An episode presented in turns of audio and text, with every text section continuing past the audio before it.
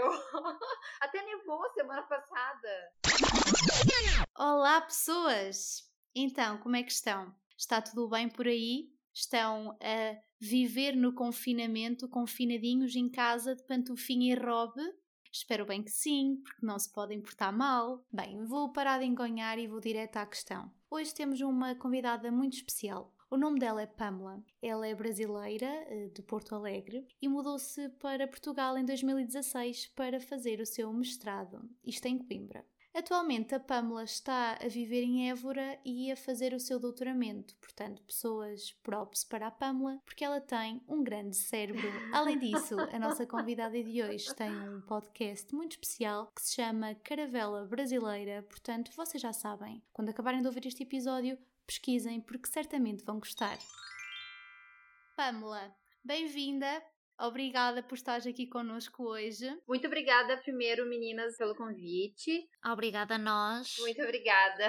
Muito obrigada, meninas. E queria também cumprimentar. Não sei se queres falar um pouquinho de ti. Eu, eu tentei resumir assim um pouco quem tu és, mas eu gostaria também de ouvir as tuas palavras e que fizesse assim a tua apresentação. Eu ouço também os episódios aí do Maria Vai Com. Eu acho muito parecido a forma que vocês se comunicam aqui e geram um conteúdo conteúdo. E isso, por acaso, é um conteúdo que eu gosto muito, que é um conteúdo mais espontâneo e que também traz opiniões, informação. E quem gosta de ouvir esse tipo de conteúdo é muito, é muito fishing, né? É muito engraçado isso. Acho que a Maria já resumiu tudo, é exatamente isso. Eu vim para Portugal em 2016, em Coimbra. Uhum. Iniciei meu mestrado em marketing.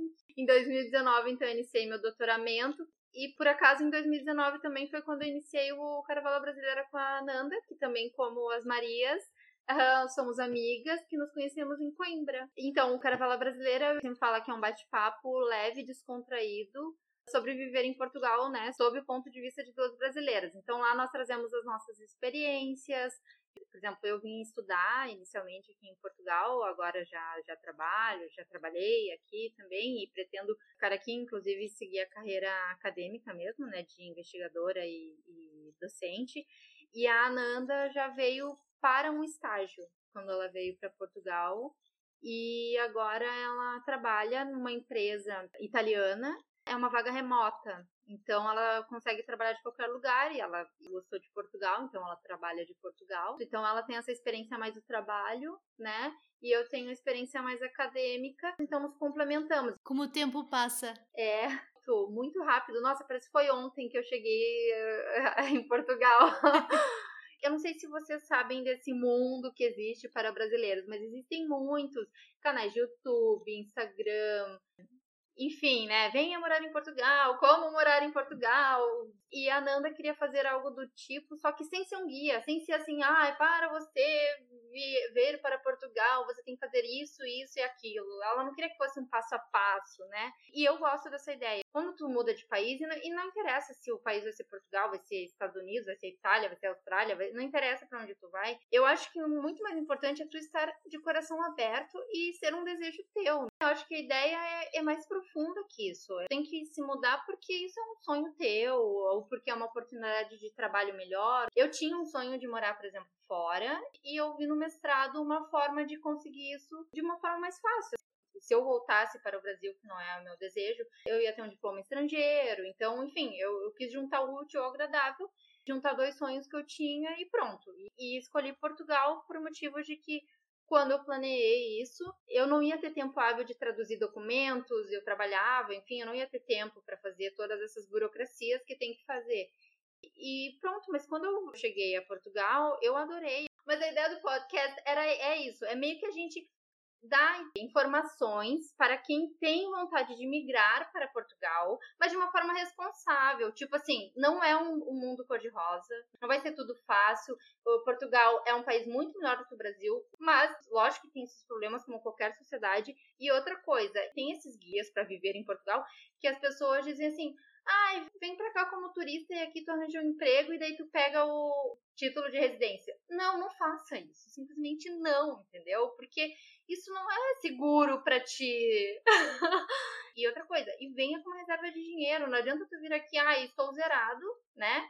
venho e vou tentar a vida. Não, não é assim. Isso não funciona. Eu vim porque eu tinha uma reserva, por exemplo. Eu ia poder me manter aqui por um ano, dois, sem precisar trabalhar se fosse preciso e tananã. Claro. Como a Maria já disse, tu vieste para Portugal em 2016. Apesar de não parecer, já passaram alguns aninhos. Quais são as principais diferenças que tu sentiste entre os portugueses e os brasileiros ou entre Portugal e o Brasil que achas que quem nos ouve deve saber? Bom, no mestrado a nossa turma era bem certinha, metade português e metade brasileiros, mas eu acabei não convivendo muito com portugueses. Eu confesso que mesmo os que eu convivi por motivos de, por exemplo, trabalhos em grupo, eu sempre fui muito bem acolhida. Eu gosto sempre de referir que eu tenho consciência que eu sou uma menina privilegiada no sentido de que, assim, eu passo por uma europeia, né, sem abrir a boca, acho que as pessoas não percebem, eu sou bem branca, eu, eu sei que eu não tenho o estereótipo de brasileira que todo mundo, que geralmente tem, que eu acho que as pessoas imaginam que as pessoas são mais morenas, né, porque no Brasil faz muito sol e etc, enfim, mas ou que quando falam também, ah, tu não deves estar acostumada com frio. Sim, eu estou, né? Porque apesar de ser brasileira, porque lá faz frio. e outra coisa que também referem ao meu sotaque, porque o meu sotaque é diferente dos demais, né? Vocês estão mais acostumados com o sotaque, eu acho que do Nordeste, né? Que é aquele, uh, sei lá. O Nordeste. Gostaste da minha tentativa? Nordeste, sim! Eu acho que é mais pelas novelas, porque as novelas brasileiras que passam cá em Portugal normalmente são com esse sotaque do Nordeste. É a ideia que eu tenho, pelo menos. Não, eu acho que são, na verdade, do Rio de Janeiro. Que é o chiado aquele. Sei lá, os gajos, blá blá blá, é tudo com um chiado no final. Eu acho que, Pamela, o que a Maria quis dizer das novelas, eu acho que ela estava a falar de novelas muito específicas, por exemplo, não sei se te lembras da Sim à Moça, Chocolate com Pimenta, Gravia Rosa. Ah, sim. A Gabriela também. Nessas novelas eu lembro que havia sempre o caipira, não é? Como vocês chamam. Ah, sim. Mas okay, o caipira é mais do interior. É do interior de São Paulo, assim, que eles falam a porta. É porta, o porco. Isso, exatamente. Exato. Mas enfim, então, o que eu notei assim mais de diferente aqui no início, né, logo que eu cheguei, o que me impactou, não impactou negativamente, impactou positivamente, é que vocês são mais formais do que nós. Eu acho que é da própria língua, não é? Sim, justamente. É que na verdade nós aprendemos lá, por exemplo, usar o tu como uma forma mais formal de tratar as pessoas. E você já é o contrário, vocês quando é mais íntimo, né, da pessoa, é que vocês usam o tu e o a terceira pessoa, né, a menina, a Pamela, enfim. Sim, menina, senhora, sim, sim. E isso vocês usam para pessoas que vocês não têm tanta intimidade e tal. Só que para mim no início soava muito, nossa, eles falam tu foste, não sei aonde, blá blá blá. Daí eu pensava, meu Deus, e parece que eu sou. Mas não, depois que eu descobri que era por causa disso, que é muito pelo contrário, quando os jovens falam muito mais do tu, né, e com os mais velhos ou com pessoas que não se conhecem tanto. E outra coisa também, por exemplo, também nos e-mails, ai, com os melhores cumprimentos, cumprimentos, né? Ou cara, doutora, Pamela, daí eu pensava, nossa, eu não sou doutora, mas daí eu descobri também que é quem é, tem uma licenciatura que eles já chamam de doutora. Ah, para mim me causou estranheza no início, mas depois eu li em algum em algum site, enfim, e veio essa explicação, e daí eu pensei, ah, ok, tudo bem. E uma coisa que eu achava muito bonitinha, quer dizer, eu acho até hoje, né, mas no, logo no início eu já achava muito bonitinho que em todos os lugares que eu ia, a menina, nananana, principalmente pessoas mais velhas me chamavam, né? Me falava assim, a menina, nossa, eu já não sou mais tão menina, mas tudo bem, pode me chamar assim, não tem problema. Então, eu acho muito bonito, assim, o beijinhos, vocês são muito fofinhos também para várias coisas da comunicação, porque nós falamos beijos, né? Uh, às vezes tem o beijão também, que é uma coisa muito mais aumentativa, assim. Mas vocês são tudo assim, os beijinhos. Soa mais formal para quem é do Brasil, né? Mas ao mesmo tempo é, é mais educada, é, é, mais bonito. Sim, já que estavas a falar, desculpa interromper, de cumprimentos e despedidas, eu lembrei-me também que a ideia que nós temos dos brasileiros é que nós cumprimentamos sempre com olá ou bom dia, boa tarde e que vocês dizem oi. Sim, sim. Exatamente.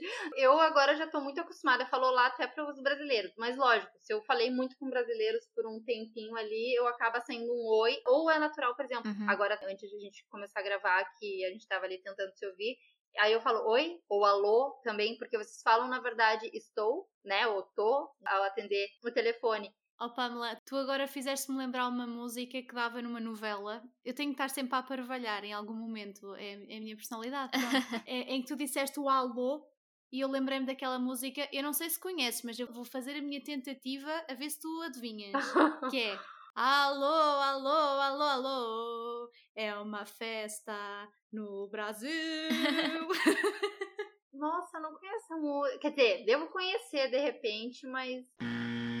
Confesso que, por exemplo, ficha e giro é para mim é um pouco difícil também de eu falar muito seguido, né? Quando eu falo com portugueses, eu tento me lembrar que eu tenho que falar assim, mas é que para mim soa muito mais natural ou legal, né? Falar, ai que legal, em vez de falar, ai que fiche, entendeu? é que eu acho que o legal parece que ele tem uma abertura, então parece que ele é mais animado, na minha percepção. A sonoridade é mais fechada, assim. É, exatamente. Aí eu queria que vocês explicassem, inclusive, qual é a diferença do fish e do giro. Porque eu tenho a ideia de que fish para mim é o nosso legal e o giro seria tipo um legal com um bonito. É isso? É exatamente isso, sim. Por exemplo, podes usar ai que giro, não é? Tu também podes dizer aquela rapariga é bonita ou aquela rapariga é gira, que também tem esse significado. Só que agora eu lembro-me de uma coisa, eu falei rapariga e essa é outra palavra que também nos difere, não é? o mais engraçado é que eu aprendi essa diferença aqui em Portugal. Porque eu no Brasil não, eu nunca tinha essa percepção de que o. E vocês falam percepção também, né? De percepção. Sim, não lemos o P, sim, mas escrevemos com P. Quer dizer, agora com o acordo ortográfico não, mas antes escrevíamos com P. Isso. Pois, é. Eu não tinha essa percepção, quer dizer, de que rapariga se referia a uma prostituta, enfim, seja lá o que necessariamente significa. Eu sei que no Nordeste eles usam bastante rapariga, mas até usam no sentido de vocês, até, não é nem no sentido ruim. Pois, aqui nós usamos rapariga e menina exatamente com o mesmo sentido, que é como se fosse senhora, mas mais jovem. Isso, isso. Porque eu lembro que uma vez eu fui em Coimbra, fui deixar o currículo, meu currículo num, enfim, numa empresa lá, e daí quem me atendeu foi um foi o porteiro que estava ali embaixo. E aí ele me disse assim: "Ah, uh, mas a rapariga pode deixar comigo". Ai, mas não se ofenda, nanana. E daí eu falei assim: ok, tipo, eu não entendi por que ele falou aquilo, porque eu realmente não, eu não tinha essa percepção de que rapariga era, um, era pejorativo, sabe, no Brasil. E daí depois eu fui procurar, assim, eu fui entender por que, que ele tinha me dito aquilo. Antes eu não tinha esse discernimento. Era melhor, eu era mais feliz. Agora, agora eu tenho. Oh Pamela, diz-me uma coisa. Nós estamos aqui a falar eh, das diferenças, não é? De Portugal e do Brasil, de, das nossas semelhanças, no fundo também. Mas diz-me uma coisa: se tu tivesses criar agora um ser humano, vá, que características portuguesas é que lhe davas e que características brasileiras lhe davas? Ou seja, o que é que a comunidade brasileira tem de melhor e o que é que a comunidade portuguesa tem melhor para formar então assim o ser perfeito, entre aspas? Interessante a tua, a tua pergunta. Bom, em primeiro lugar eu vou falar uma característica de vocês que seria um ponto a melhorar e que não sou eu que aponto, eu ouvi isso de amigos portugueses lá em Coimbra eu lembro que uma vez eles falaram que vocês são muito negativos. E eu não tinha percebido até então. E, é, mas eles me falaram isso e eu confesso que até então eu não tinha percebido isso. Eu pensei, ai, não, nada a ver tal. Porque assim, vocês costumam se.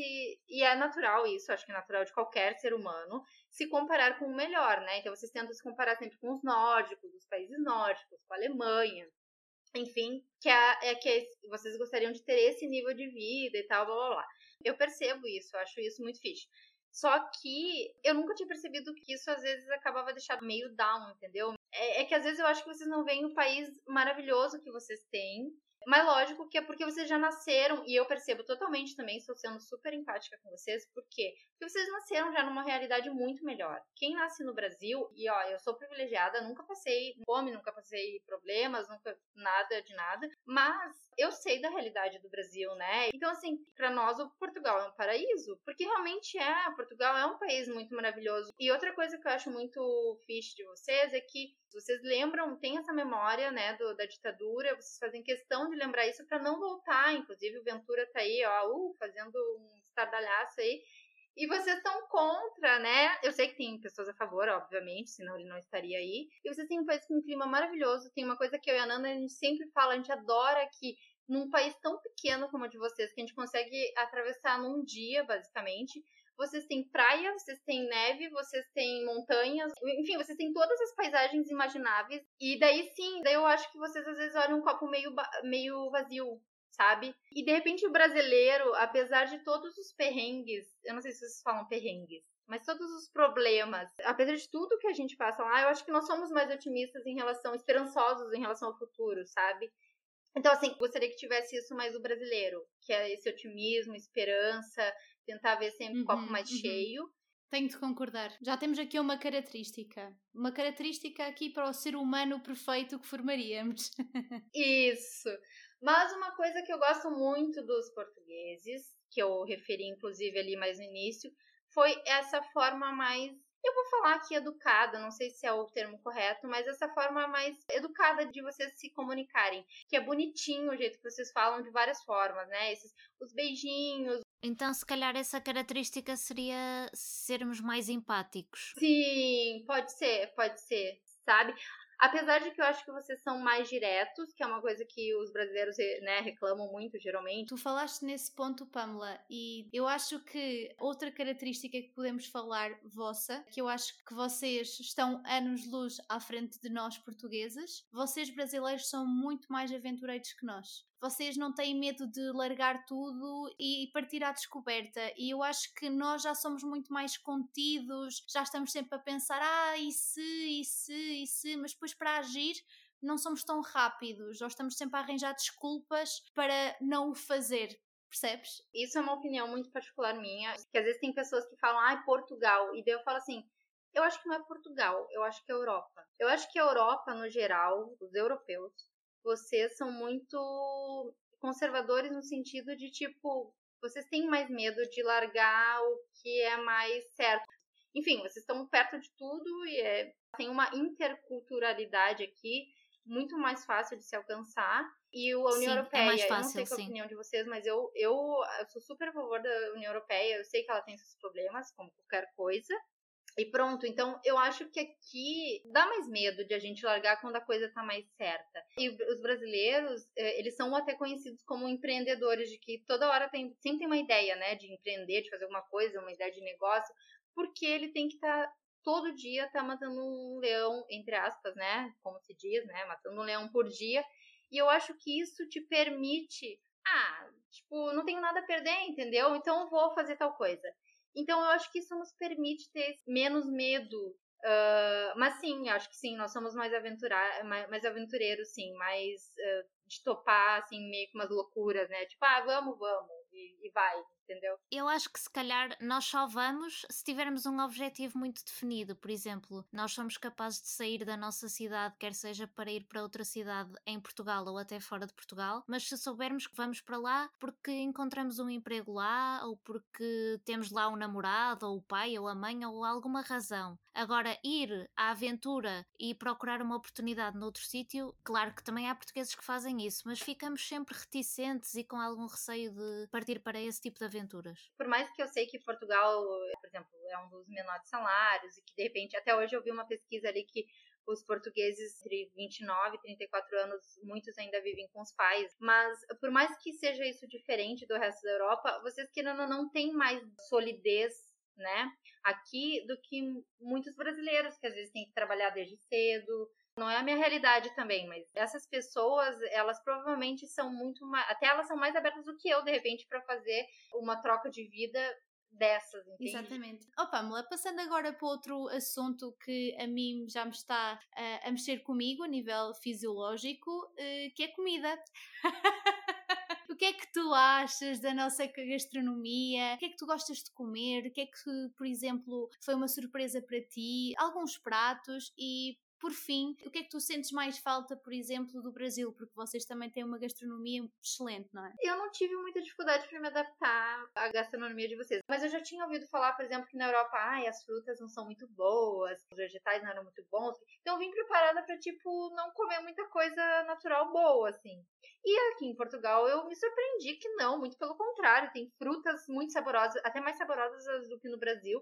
Nós temos frutas e vegetais tipicamente portugueses e a qualidade, penso eu, que é boa. A diferença é que no Brasil vocês têm uma variedade muito maior. É, mais ou menos. Por exemplo, cereja. Lá no Brasil eu não posso comer cereja. Cereja é uma coisa que eu descobri aqui. Eu nunca tinha comido cereja, a não ser aquelas em conserva. Eu nunca tinha comido ela fresca. E pêssego, pêssego eu comia no Brasil, mas não é tão saboroso. Nossa, que é bem docinho. É... Enfim, é muito bom. Delicious. A maior dificuldade que eu tive foi o porco, porque eu não gosto de carne de porco. E vocês comem muito carne de porco aqui. Mas também eu notei que vocês comiam muitos peixes e tal. E isso eu achei muito fixe, assim, que na verdade eu até associei muito com a dieta mediterrânea. Sim, sim. Aqui nas zonas perto do mar come-se muito peixe fresco, sim. Pois, então e aqui tem muita, uma oferta bem variada de peixes. Não que no Brasil não tenha, mas enfim, mas aqui tem e peixes frescos. Uh, então é muito bom e, e, é uma coisa e é uma carne que eu gosto bastante. Mas o bacalhau, nossa, as várias receitas de bacalhau que existe,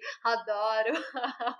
E vocês comem mais batata também, arroz, que é uma. Uh, arroz e batata não são super coisas que eu amo, eu prefiro massas, eu confesso. Mas eu gosto, não é uma coisa que eu desgosto. Agora, as coisas que eu sinto falta do Brasil são coisas mais besteiras, vamos dizer assim, porcarias. Que é tipo pão de queijo, ai, doce de leite, pastel. Churrasco. Assim, então, churrasco. Eu tenho, mas assim, eu, como eu disse, eu tenho comido cada vez menos carne. Então, assim, eu quando eu vou pro Brasil, eu, a única vez que eu como churrasco é quando eu vou pro meu avô, que no meu avô sempre tem churrasco. Então, são as, é a única altura que eu como. Já, já no Brasil era assim, porque meu pai não gosta de assar churrasco. Então, ou era quando meus amigos faziam, ou quando eu ia na casa do meu avô. E no churrasco, eu confesso também que isso já quando eu estava no Brasil ainda. O que eu gosto mais no churrasco é o pão de alho, que isso tem aqui, inclusive, e é muito bom. E queijo coalho, que isso é uma coisa que vocês não têm aqui. Que o queijo coalho nada mais é do que um. Ele é um espetinho, e daí é um queijo mais rijo, assim. E a gente assa na churrasqueira, mas ah, ele fica ah, molinho. Sim. Ai, é uma delícia. E daí tem temperado, tu pode botar orégano em cima. Ai, é muito bom. É sério. É que eu sou apaixonada por queijo. Agora fiquei com água na boca também. Pois. eu, por exemplo, não gosto de feijão. É outro estereótipo que tem de brasileiros. Ai, tu não gosta de feijão? Não, não gosto de feijão. Mas assim, ó, se tu me der um feijão com queijo, eu vou comer. Olha, por falar em queijo, já provaste os queijos portugueses? Sei lá, gostas de queijo da serra, por exemplo? Sim, adoro.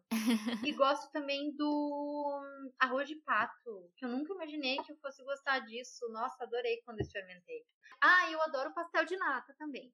Uh, ah, também eu. Adoro. Hum, sim, com canela por cima. Aham. Uhum. E olha que eu não gosto de canela, mas por acaso no pastel fica bom. Já que estávamos a falar de Portugal, embora estivéssemos a falar mais da comida e da gastronomia, mas tu também falaste no início do clima, estiveste em Coimbra, agora estás em Évora, mas certamente já tiveste a oportunidade de conhecer outros pontos de Portugal, penso eu se amanhã chegasse um familiar ou um amigo teu uh, do Brasil para conhecer Portugal, se tu tivesses que fazer um roteiro turístico, que pontos é que tu escolhias? Em primeiro lugar, eu não conheço ainda o Algarve, essa é a minha, a minha dor ainda, não, não consegui chegar lá. Mas pronto, eu sou apaixonada por Lisboa, eu adoro, eu acho que a vibração dela, a energia, eu acho que tem uma energia muito boa. Que tu chega e aquela cidade tá ali aberta para ti, sabe? Eu acho linda aquela visão. E geralmente tem sol e tem um clima bom. E Évora também é uma cidade bem ensolarada, ainda bem. Ela é muito úmida no inverno, é a única reclamação que eu tenho dela, mas nada pode ser perfeito. E Porto é uma cidade que eu acho muito bonita, apesar de que eu já fui ela em três oportunidades. E daí eu fui no Jardim Botânico, eu fui no Palácio, não é Palácio de Cristal? É, Jardim do Palácio de Cristal. Eu não conheço ainda a estação de São Bento, por exemplo, eu quero conhecer.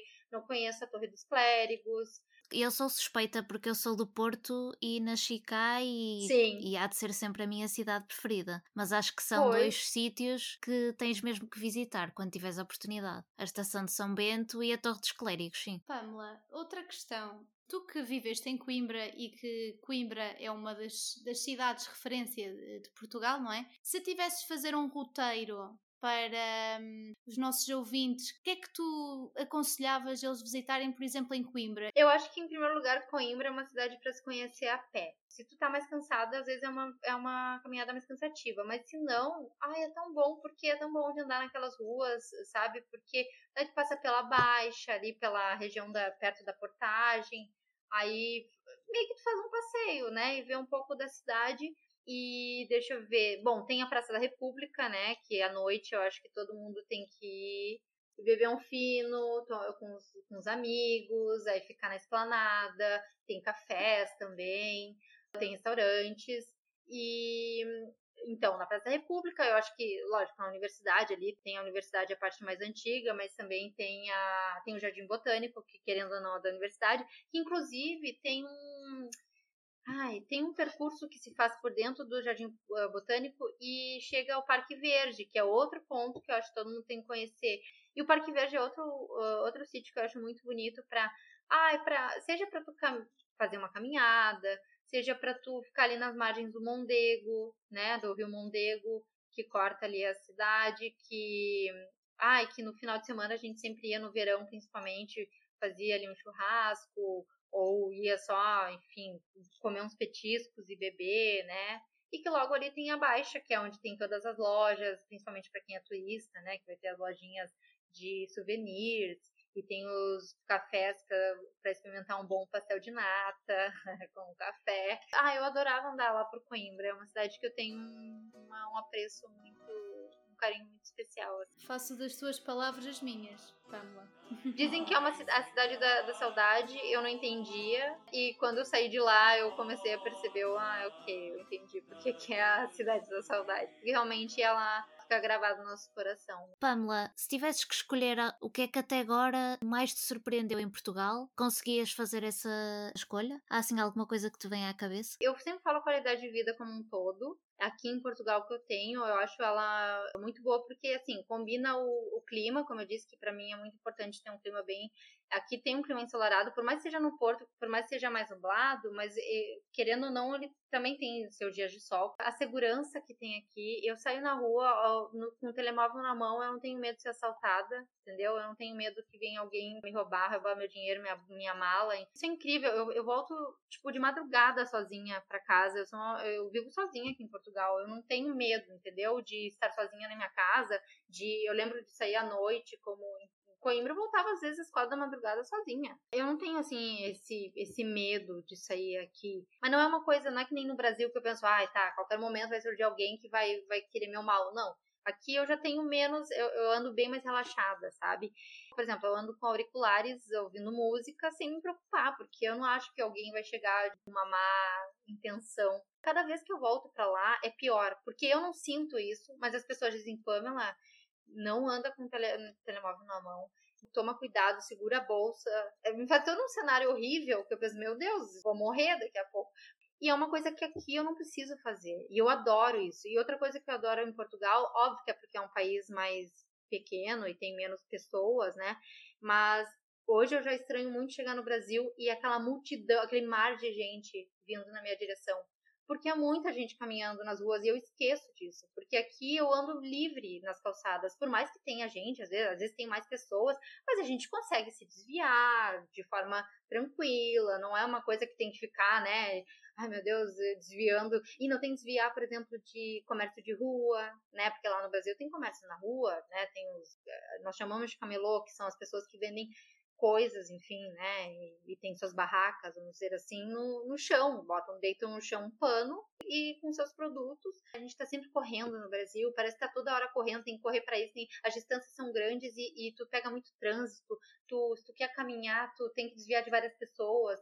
É tudo muito ampliado e aqui eu consigo ter mais paz, né? Eu consigo ter mais paz porque eu tenho segurança, e o clima, como eu disse, eu acho que é um clima muito parecido com o meu, pelo menos com o de Porto Alegre. Foi um clima muito fácil de se adaptar. E como eu comentei no início ali, as paisagens, que eu acho que vocês têm várias paisagens diferentes num país só. Pamela, agora para terminar, gostava de fazer contigo um exercício. Eu vou aqui contextualizar aos nossos ouvintes que no podcast Caravela Brasileira, o podcast da Pamela, ela e a Ananda, a, amiga dela que, que também faz o podcast, assim como eu e a Maria, terminam sempre o podcast a ensinar aos seus ouvintes algumas palavras de português de Portugal, o significado delas, não é? Eu gostaria de fazer esse exercício contigo mas agora ao contrário, que tu nos ensinasses algumas palavras do, de português de, do Brasil, neste caso, mas que tu achas que nós desconhecemos. Bom, perrengue, né, que eu falei antes, que seria o. Isso são gírias, né? São, são, é mais coloquial, uh, o perrengue.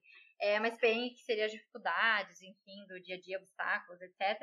Mas, por exemplo, vocês falam frigorífico e nós falamos geladeira. Vocês falam xícara? Eu sempre ouço chávena, mas eu não sei se vocês falam xícara também. Sim, é uma coisa também mais das pessoas mais velhas. Ah, Está a cair em desuso, é. digamos. É um termo que se usava antes, mas o significado é igual a chávena e nós normalmente usamos chávena, sim. Mas vocês, por exemplo, falam apelido e nós falamos sobrenome. Eu sei que vocês falam sobrenome também, mas é muito mais usual falar apelido, né? E vocês falam alcunha e nós falamos apelido. Entende? A alcunha de vocês é o nosso apelido. Ok, ok, não sabia. Aprendi alguma coisa também. pois. Por exemplo, perrengue, nós não conhecíamos de todo. Há assim alguma expressão parecida com essa que tu achas mesmo que nós não vamos conseguir adivinhar o que significa? Degringolar. Essa vocês não devem conhecer. Degringolar seria quando tudo desmorona, assim, tipo, hum, ah, eu hum, planejei tudo, okay. mas degringolou, não deu certo. Na região sul, nós falamos atucanado. Quando a gente tá cheia de coisa para fazer. Ah, eu tô, tô atucanada aqui tentando resolver uma coisa do trabalho. Tem uma só que eu acho muito interessante, é que vocês falam sapatilha. Eu sei que aqui no sul eles falam tênis também, né? Que nem no Brasil. Mas nós falamos tênis. É, sapatilha. E vocês falam Sabrina e nós chamamos de sapatilha. Vocês dizem sapatilha de balé, por exemplo, não é? Sim, sim, também falamos sapatilha de balé, mas também falamos para sapatilha que usamos como Sabrina, né? Que é aquela, aquele mais raso, aquele sapato raso para o dia a dia. Olha, eu já passei vergonha por causa de uma palavra que tem significados diferentes, que no caso é durex.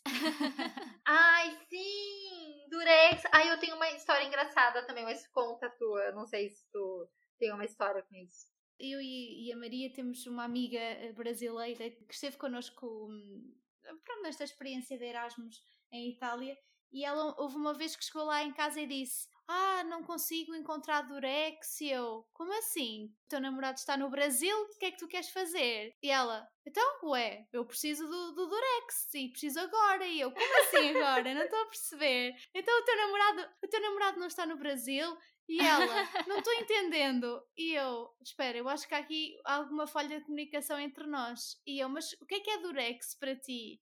E ela tentou-me explicar. Era tipo cola, não é? É fita adesiva, na verdade. Fita adesiva, e eu fiquei, fita adesiva, que para nós também não é a mesma coisa, não é? Uhum. E depois é que eu disse, ah, fita cola. E ela, fita cola? é tão diferente, não é? É muito diferente. Eu tenho uma história que não é comigo, mas que ela também foi pedir durex na, numa livraria, numa papelaria, enfim. E daí a, a, a vendedora falou: Nós não temos durex aqui. E daí ela falou: Não, mas para embalar presente. Daí ela ainda falou para que que era dela: Ai, fita cola. Uma coisa que é diferente também. Você só um pica, que é quando tá com toda a pica. Nós falamos quando tá com toda a energia né? Porque pica para nós é seria, no caso, o pênis, enfim. Ah, não sabia. E vocês falam pila para pênis e nós pila pra gente é reais, é tipo, é, é seria o apelido, a alcunha da nossa moeda. Em vez de falar 10 reais, a gente fala 10 pila. Não são 10 pilas. é dinheiro. Bem, meninas, eu acho que nós podíamos ficar aqui ainda muito mais tempo, que de certeza que ainda havia imensa coisa para contar, mas eu acho que não podia haver história melhor para terminar do que esta. Portanto, muito obrigada, Pamela, por esta conversa. Ou então deverei dizer bate-papo, não sei. Muito obrigada, Pamela, por teres feito parte deste episódio. Só queria agradecer o convite, muito obrigada. Adorei o bate-papo também. Acho que temos que repetir fora também para podermos ter tempo. E é isso, muito obrigada e espero encontrar vocês brevemente aí para falarmos mais. este episódio fica então por aqui.